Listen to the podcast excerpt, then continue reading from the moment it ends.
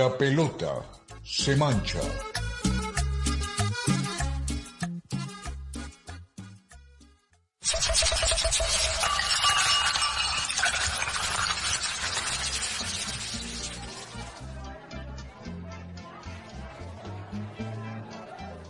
Cordial saludo a todos nuestros oyentes, bienvenidos a una nueva cápsula express de La pelota se mancha. El día de hoy vamos a hablar de un tema que ya está trasnochadito y todo, pero bueno, para no fallarles a nuestros queridos oyentes y fieles seguidores, vamos a hablar sobre la final de la Champions League que se jugó el domingo pasado entre el PSG y el Bayern de Múnich. Entonces, el día de hoy estoy con el amigo Datico Saavedra, estamos solo los dos, su servidor Miguel Muñoz y el amigo Saavedra, para hablarles del partido y darle nuestras humildes opiniones al respecto. ¿Cómo va todo, Andresito? Buenas noches, señor Miguel, ¿cómo ha estado? Eh, muy bien, muy bien, muchas gracias.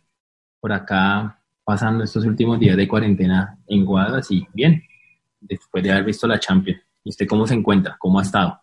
Ah, bueno, sabroso en Guadalajara. No, bien, bien, yo estoy bien aquí en Barranquilla también, aprovechando mis últimos días de calor antes de regresar a, a Bogotá. Entonces, bueno, no siendo más, entremos en materia. El día de hoy, pues como dijimos, vamos a hablar de la final. ¿Qué le pareció sus impresiones así rápidas mientras yo voy mirando las alineaciones? Nada, creo que fue una final como un poquito movida, estuvo movida por momentos, creo que fue interesante, pero pues no dejó de ser esa final temerosa, ¿no? Siempre creo que las finales suelen a veces ser un poco aburridas pues por el miedo a no perder, pero tuvo emociones, emociones interesantes. El PSG tuvo, al principio creo que el primer tiempo tuvo oportunidades claras de, de irse adelante, el Bayern también con ese balón en el palo que estrella Lewandowski, pero nada, después de, del el tiempo se fue un poco dilatando el, el partido, ya en el segundo tiempo tras el gol del Bayern el equipo alemán se vino encima e intentó marcar y ya después es más con desesperación que con fútbol el PSG intentó no perder, pero nada, creo que pues ganó el equipo que fue mejor durante todo el torneo y hablo en términos generales, no solo en esta recta final. Sí, sí, estamos como en la misma línea, yo creo, opinión. Bueno, le leo entonces. Eh, en el arco del PSG estuvo el Tico Keylor Navas, que es un gran arquero. Por los laterales estuvieron Kerer y Bernat, el español, que también lo hace bien. Los centrales fueron Thiago Silva y Kimpempe. La alineación era un 4-3-3, ¿no? Entonces, en la siguiente línea, en la primera línea de volantes, estaban eh, Marquinhos como cabeza de área y como interiores Ander Herrera y Leandro Paredes, el argentino.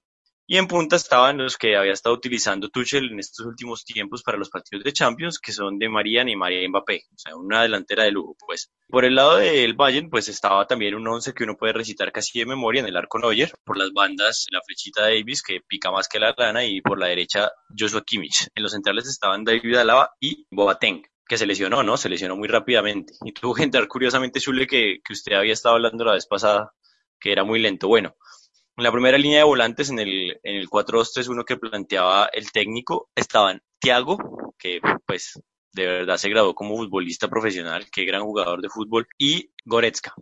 Adelantico en la, en la línea de enganches, en la segunda línea de volantes estaban Müller, Nabri, Coman y en punta Lewandowski. Entonces, pues nada, no sé qué más nos quiere agregar usted y pues ya ahorita le comento lo que me pareció a mí el partido. Eh, bueno, pues nada, como vieron estas dos alineaciones, eh, mantuvieron la, casi el mismo equipo que con el que afrontaron las semifinales. El único cambio fue, salió Perisic, ingresó Coman, que fue el autor del gol, ex, ex, un ex PSG, formado en la cantera del PSG y terminó siendo el hombre que le dio la victoria al Bayern Múnich. Creo que el partido se tornó bastante interesante, como lo ha mencionado. Creo que el PSG, cuando Neymar, las jugadas más peligrosas creo que iniciaban un poco con Neymar. Neymar era el que se atrevía. Entonces, nada, el Bayern Múnich, un equipo muy completo. Creo que fue el equipo, lo digo por, los resultados mismos, ¿no? No perdió ningún partido, primer equipo en la historia que no, que no pierde un partido de Champions, se corona campeón. Eh, un PSG que creo que fue un, buen rival, un digno, digno finalista. Y nada, el Bayern para destacar, o sea, todo el equipo, pero principalmente, como usted lo dijo, Thiago Alcántara, un jugador interesantísimo y formidable. Lo que el tipo hizo en estos partidos fue crucial. Se puso la. jugó demasiado bien, le jugó mucho fútbol. Goresca se hizo un partidazo, el tipo iba al piso, marcaba, atacaba, hacía todo perfectamente bien y eso creo que fue clave para, para el equipo. Eh, Müller, yo me pregunto si en el mundo existe otro jugador que tenga las características de Müller. El tipo yo no sé realmente de qué juega, pero lo que juega lo hace muy bien. El tipo además es un líder. Eh, cuando tenía que ir a encarar en esas, cuando se armaban esas, esos montoneras por alguna falta era el primero que llegaba y, y ablandaba al rival a punta de mostrarle solamente su cara y creo que eso es fundamental, su temperamento, su forma de alentar. Y nada, un Bayern equipo muy completo y por último quiero recalcar creo que el jugador del partido para a mi modo de ver que fue Manolito Neuer, fue fundamental cuando tuvo que aparecer, apareció y fue clave. Y bueno, pues el PSG también un gran equipo, un equipo muy importante. Eh, me gustó mucho que pues, Keylor Navas también hizo una buena actuación, Thiago Silva en su último partido, para destacar lo de, lo de Marquinhos, ¿no? Un central que pasó a jugar volante 5, teniendo que reemplazar a Marco Berratti, sabiendo lo que es Marco Berratti, creo que el partido de Marquinhos fue muy bueno, pero nada, ya sobre el final pues vimos lo que pasó, ¿no? Cómo marcó ese gol y, y ahí está el, el técnico Flick, creo que se llama, le ganó la publicidad con ese cambio, ¿no? Ese cambio de sacar a Perisic, que venía de una muy buena semifinal y unos muy buenos cuartos, para colocar a Coman, quien fue fundamental y siempre, siempre que quiso ganó. Siempre que quiso atacar por la banda, siempre le ganó a, su lateral. Creo que eso fue fundamental. Kimmich también es un jugadorazo, eh, porque como no es delantero, pues no se le coloca como el heredero, pero creo que en esa publicidad entre Kimmich y Mbappé, creo que Kimmich se la ganó a Mbappé con fútbol y con su forma de jugar.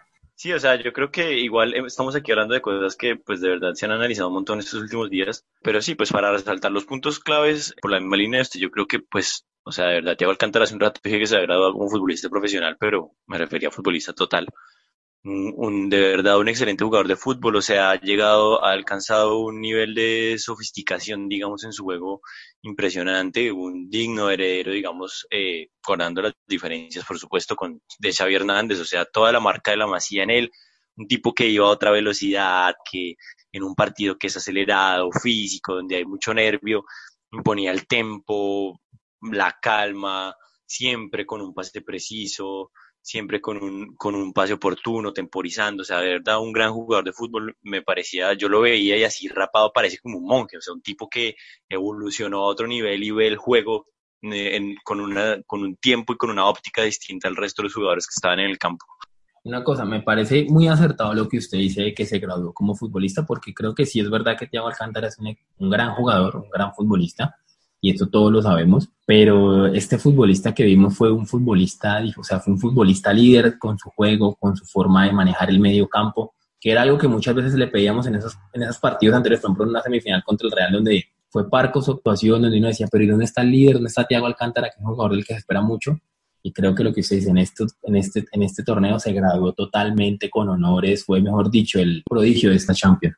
Qué bueno tener el placer de ver jugadores con esa calidad. Hablando de los demás, por supuesto, el, el papel de Neuer indispensable. O sea, al lado de Thiago está él, está en el mismo nivel porque sin las intervenciones de Neuer no hubiera sido posible ganar esto. Y digamos, la última que le saca, creo que es a Mbappé, inclusive Mbappé está fuera de lugar, pero es como una, es como un golpe de autoridad, si como dicen del equipo, no el balón ni siquiera en una jugada que ya no es lícita de verdad es, es, es, impresionante qué buen arquero que es Manuel Neuer y con esa técnica tan extraña, ¿no? De tapar que, digamos, no es una técnica ortodoxa, a pesar de que la usan, se la usan muchos arqueros, muchos arqueros famosos, que es la de tapar con los pies y a veces así como una cruz. Por otro lado, Neymar, ¿no? No hemos hablado mucho de Neymar en este momento, pero, pero me parece bueno traerlo a colación porque me pareció que le empezó a pesar un poco, pues, ser el líder, ¿no? O sea, se notó un poco aquí cuando el Bayern Múnich hizo el gol, pues ya él eh, todos esperábamos que Neymar se echara el equipo al hombro, que es lo que uno espera de una estrella de esos quilates, y realmente no pasó, empezó a tener un juego errático, su habilidad natural y común para manejar el balón se perdió, o sea, no dominaba bien, se le iban largos los balones, no, no pasaba el balón cuando, tenía que pasarlo, le faltó criterio. No sé, siento que, siento eso y me tuve una impresión, que es una, pues una cosa mía, no sé, pero yo siento que el PSG renunció, o sea, como que Neymar nunca terminó de, de despertar ni, ni se concretó, sino se volvió como cada vez más errático y, y el equipo, yo sentía que la presión y el nivel físico del Bayern era el que estaba a la altura de una, de una final, mientras que el PSG, después del gol, sencillamente se fue apagando, se fue apagando, no luchaban los balones divididos con la misma intensidad, no corrían, o sea, en un momento de estos yo creo que uno, no sé si esto ya es una cosa de Tuchel, pero uno en un momento en el que se está jugando un título, mejor dicho, cambia estrategia y a tirar balones a la olla y algo tendrá que salir.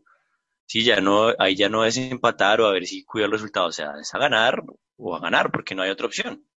Y sentí que el PSG no apeló a ninguna de esas estrategias, sencillamente no tuvo ni siquiera los arrestos para anímicamente y por puro amor propio inclinar la cancha a su favor. Entonces, pues eso pues deja como mucho que desear, ¿no? Igual de un equipo que pues supuestamente venía muy motivado porque era la primera vez que jugaba, también eso puede jugarles en contra, la falta de experiencia, a pesar de que hay varios jugadores aquí que ya, sobre todo pues Neymar y, y María, que ya han ganado la Champions. Keylor también falta un poco, Keylor que, bueno, no sé su papel de liderazgo dentro del equipo, ¿no? Pero no fue muy notorio. Entonces quería como señalar esos puntos y me parece también lo de, lo de Davis, me pareció chistoso porque pues tuvo un partido, digamos, aceptable, correcto, pero realmente no fue el, lateral y, y, Tuchel no se atrevió a poner a, Mbappé por ese lado para ver el duelo de velocidad que todos esperábamos. Bueno, entonces pues yo creo para, para cerrar, no darle más vueltas a este asunto que se ha hablado tanto, pues fue un buen partido, fue un partido interesante, a pesar de que ya al final me pareció que faltó un poco más de parte del PSG, pero entonces pues nada, me parece, me pareció chévere, quisiera resaltar que, ya al final, cuando estaba en la celebración, Davis se quita la camiseta y ahí eh, tiene un estampado detrás que dice Black Lives Still Matter, que me parece supremamente importante en la línea de lo que siempre hablamos aquí en la, en la pelota se mancha y que pues él realmente es un tipo pues que me, me, parece muy chévere que tenga ese compromiso político al menos de señalar la cuestión de las vidas negras importa en un escenario con tanta vitrina como es a Champions League. No sé si Andrés, tú quieres decir algo más. Yo sé que usted tiene un fanatismo especial por Roberto Lewandowski, por el señor Nabri, si nos quiere comentar algo al respecto. Creo que estoy de acuerdo con todo lo que usted dice, ¿no? Para resaltar Lewandowski, ¿no? Creo que eh, todavía me pregunto por qué el balón de oro no fue entregado, entregado si las, las todas las grandes ligas llegaron a su final. Eh, se va a jugar, se terminó la Champions League, se jugó completa. Eh, también la Copa Libertadores se va a jugar completa, entonces no entiendo por qué no se entregó y creo que Lewandowski era pues, mi jugador para mí este año ha sido Kevin De Bruyne, pero creo que Lewandowski podría tranquilamente, si le entregan el, el título de mejor jugador del mundo, el balón de oro, creo que nadie podría discutirlo. Pero no, no nos decidieron no, no entregarlo, un poco raro, ¿no? Qué raro que en la temporada donde no brilló mucho Messi ni Cristiano, pues brillaron porque siempre están brillando, pero no como en la cúspide que siempre se cree, pues decidieron no entregarla. Entonces, se me hace raro y creo que reconocerlo de Lewandowski, ¿no? Por fin se le dio esa anhelada Champions, creo que muy merecida y hay que ver, ¿no? En el gol de, de Coman, él es el que arrastra la marca. Y nada, el resto todo, Nabri también un gran jugador, pero era como lo que quería apuntar al final. Sí, sí, sí, tiene razón, claro. Y bueno, claro que es que el parón del COVID, pues no, eh, hace difícil ver como la continuidad que habitualmente uno tiene en las temporadas, ¿no? Es, es un poco más difícil por eso. Tal vez inclusive en el mismo dilema están los, los que escogen el balón de oro igual, por supuesto.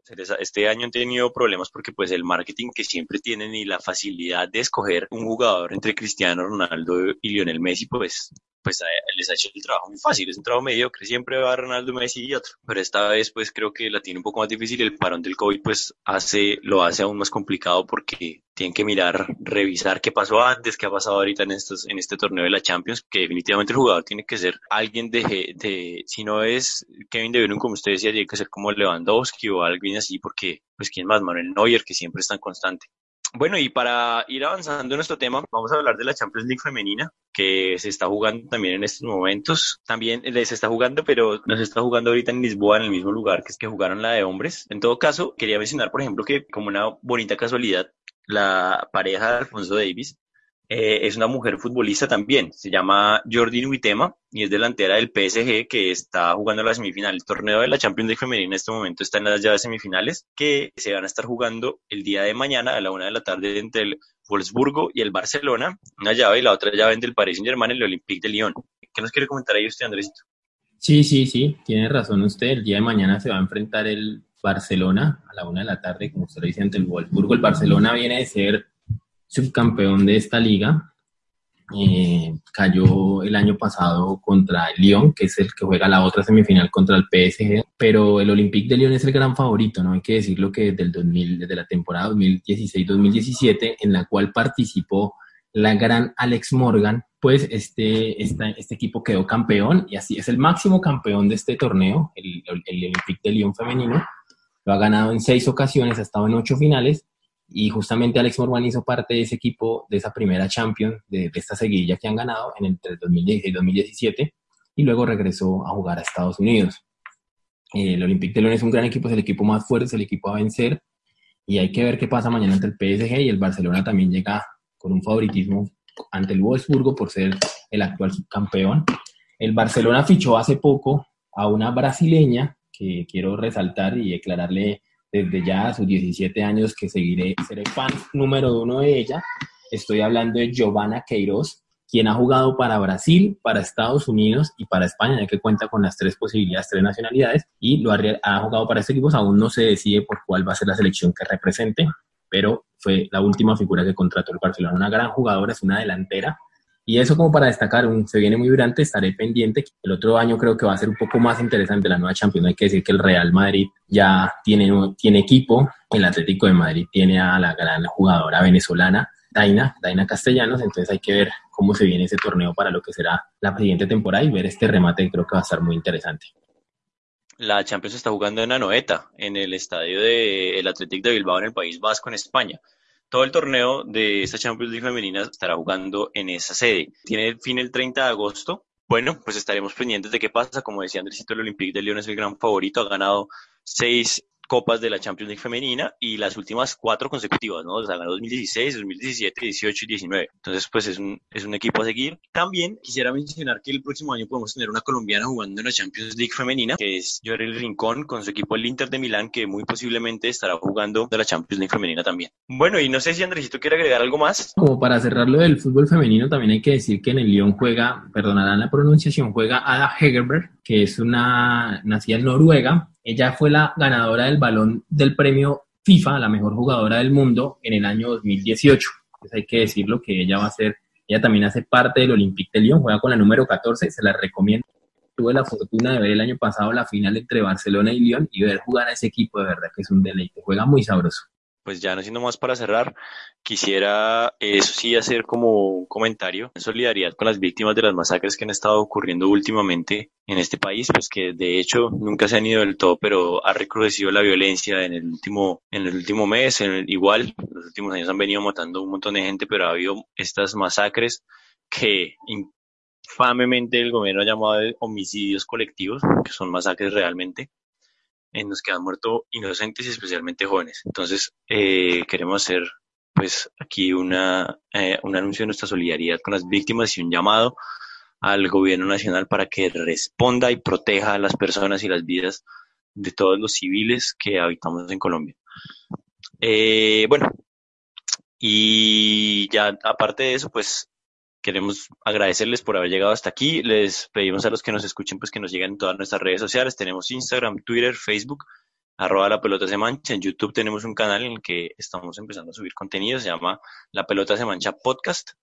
Y bueno, entonces nada, muchas gracias por sus daticos, daticos, Andresito Saavedra y su servidor Miguel Muñoz y pues despedida, por favor. Bueno, Miguel, muchas gracias por el espacio, muchas gracias por invitarme. La verdad es un placer poder comentar esto que tanto nos gusta como es el fútbol.